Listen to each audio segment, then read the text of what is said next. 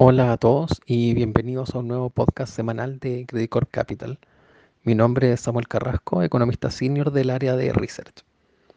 Durante la semana pasada creo que sin duda la noticia económica más relevante fue el dato de inflación en Estados Unidos.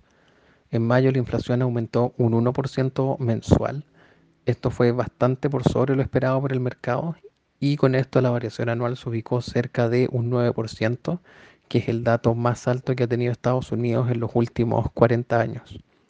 El aumento la verdad es que fue bien generalizado con incrementos en vivienda, en energía, en alimentos, entre otros, y con esto el mercado está esperando que la presión al alza se mantenga por lo menos durante los próximos cuatro meses. Por lo tanto, el dato puntual y el tema inflacionario en general sigue siendo una de las principales preocupaciones no solo en economías emergentes y latinoamericanas, sino que también en países eh, avanzados. Con esto el dato de alguna forma confirma el complejo escenario para el ajuste de la inflación hacia adelante, así como los desafíos que va a enfrentar la autoridad monetaria. Por una parte tenemos todos estos shocks de oferta global que han afectado la inflación y por otra tenemos los efectos de las medidas fiscales adoptadas por el gobierno americano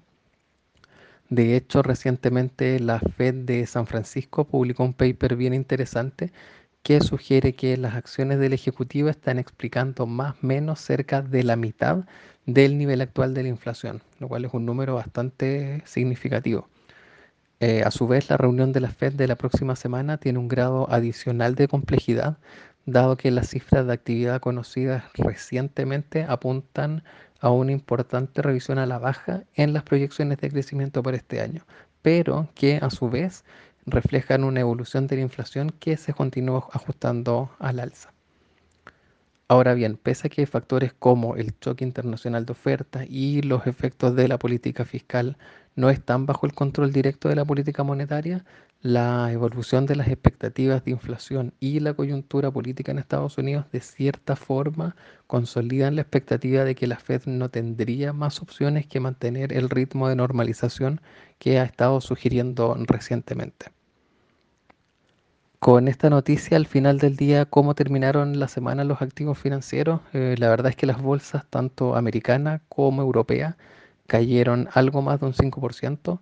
Las tasas por su parte aumentaron, el dólar a nivel global se fortaleció y los commodities terminaron más o menos mixtos. El petróleo subió y el cobre cayó.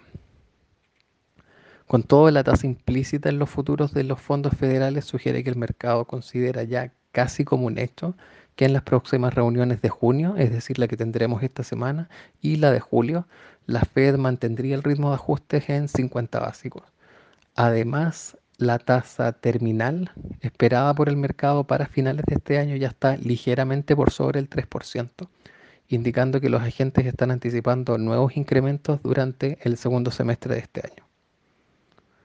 Para esta semana que viene, sin duda la noticia más relevante, como mencioné, va a ser la reunión de la Fed, en donde se espera un aumento de 50 básicos en la tasa, así como una actualización en las proyecciones económicas, con las perspectivas de crecimiento ajustándose a la baja y las de inflación al alza, tal como ha venido ocurriendo recientemente con las expectativas de las agencias multilaterales. Eso es todo por mi parte, que tengan una muy buena semana y cualquier pregunta no duden en contactar a su ejecutivo de inversiones.